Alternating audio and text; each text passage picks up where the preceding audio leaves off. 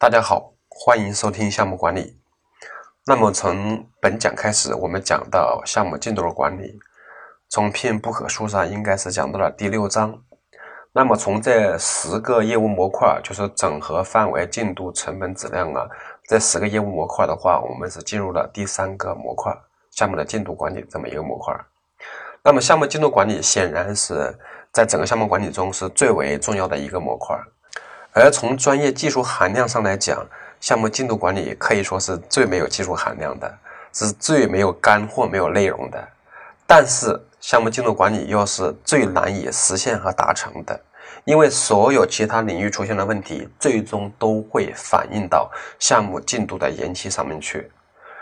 呃，我被很多企业就找去讲项目进度的一个控制，他们说项目进度的延期，就找我去讲。如何来保证项目进度，避免延期，而忽略了其他各个领域的问题，所以这种课也是比较难讲的。它实际上会引申出很多其他的问题出来，所以的话，我也只能从这个原因分析上讲清楚这个概念，重点从这个项目的计划的制定和项目进度控制上去讲。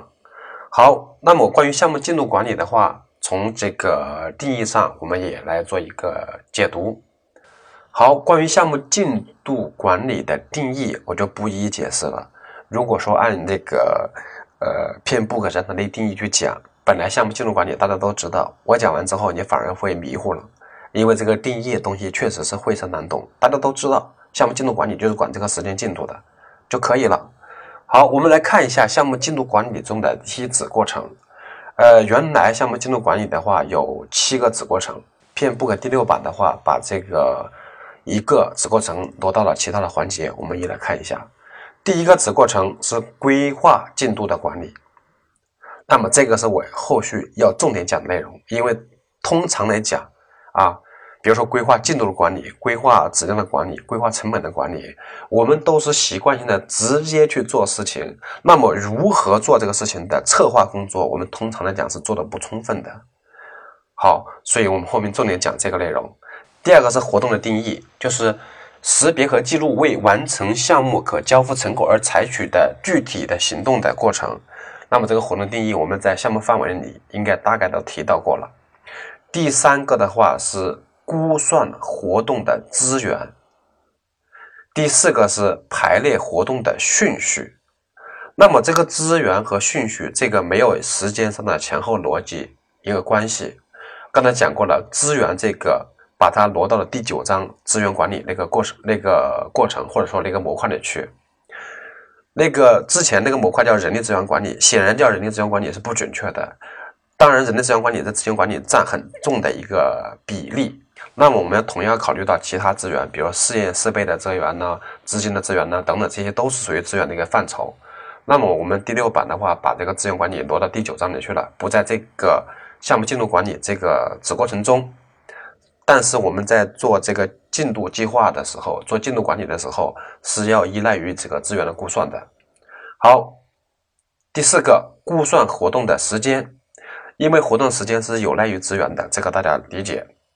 第五个是制定进度计划，这个大家就非常熟悉了，就是把这个相关的约束条件输入到那个计划中。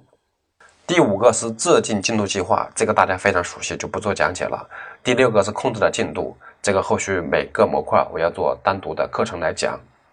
好，我们重点来看一下第一个过程，叫规划进度管理。我们先来看定义，规划进度管理的话，是为规划、编制、管理、执行和控制项目进度而制定的政策、程序和文档的过程。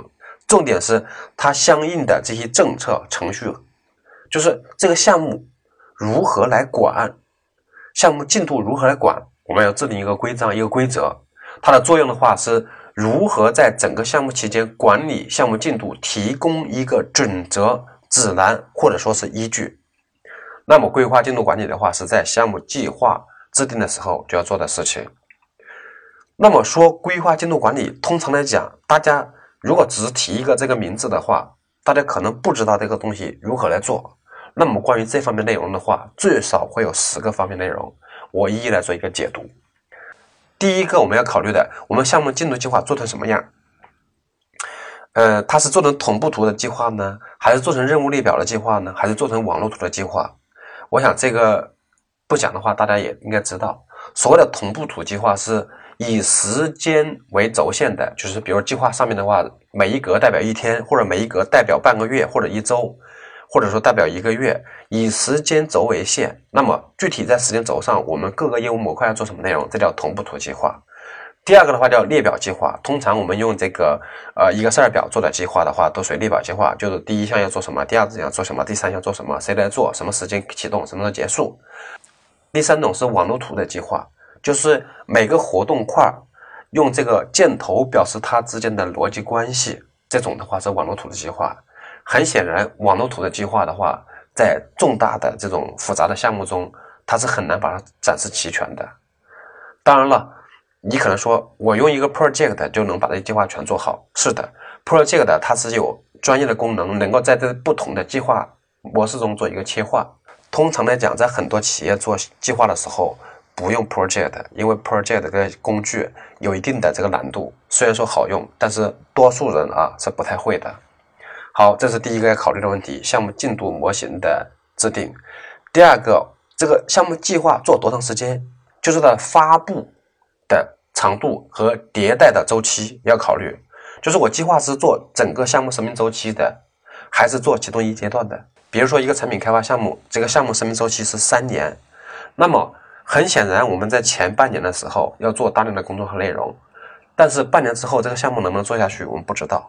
那么你要做一个整个项目生命周期的计划的话，可能后面的计划你做出来，到时候它用不上，所以这是我们要考虑的问题。再就是计划要。多长时间更新和发布一次？这些都是我们要考虑的内容。好，第三个要考虑的是准确度，就是我估算一个时间，我的偏差可以在多少？比如说我估算这个工作是十天正负三天，或者说这个估算的时间是一个月正负三天。假如说你估算一个活动，我这个事情的话需要三天，完了之后正负十天，这显然没法接受。所以的话，我们要做一个计划的一个准确度，就是统一控制在比如三天以内。这是我们在开始的时候就应该制定一个规则。第四个是应该储备的数量的规划，就是我们备用的时间，根据公司的不同的管理水平，完了之后来确定。比如说汽车行业一个产品开发项目制定了一个一年的计划，通常来讲一个月的延期是很正常的一个情况，因为你的管理水平就只能做到这样一个程度，所以储备一个月的时间相对来说是。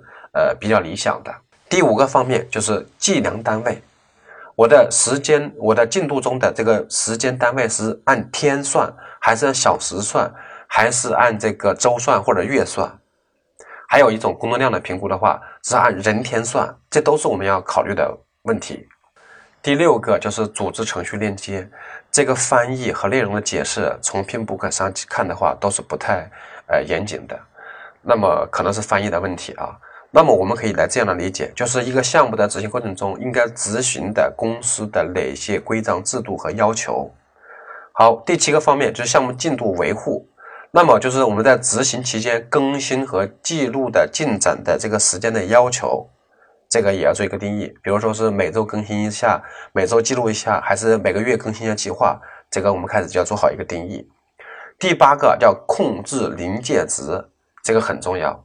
比如说，这个我们在执行的时候出现的偏差达到多少，我们就要采取措施。这个，比如说偏差超过三天，采取措施；还是还有，比如预算偏差超过多少，我们采取措施。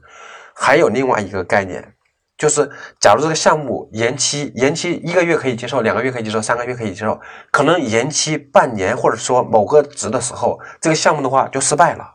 这个叫项目的极限值。这个在书上是没有这个概念的，这个是我在项目实践过程中的时候会讲的一个概念，重点讲。第九个叫绩效测量规则，就是我项目这个工作计划完成的百分比的规则，还有正值的管理的规则。比如说，我这项工作它是开始了就算到完成，还是结束了还算到完成，这个是我们开始就要约定的。第十个方面就是项目报告的格式。因为项目过程中的话，会有很多这些什么进展报告啊、总结报告啊、问题日志啊、风险日志，要很多这类的报告。那么这些报告的话，以什么样的格式、什么样的形式、什么样的频次向谁去汇报？你都应该把它事先做一个约定，否则后续项目执行过程中的这种管理工作会大幅的增加。好，以上这些都属于项目进度规划中要做的内容，是不是非常多？而且我还没有讲到那么那么细，所以我们后续未来做项目的时候，在项目计划制定之前，就要把这事情考虑好，尽量的按照这个刚才讲的目标去靠，完了之后尽量做到一个完善，这个对后续的项目进度管理是有非常大的帮助的。好，关于项目的进度规划就讲这些内容，欢迎大家收听下一讲。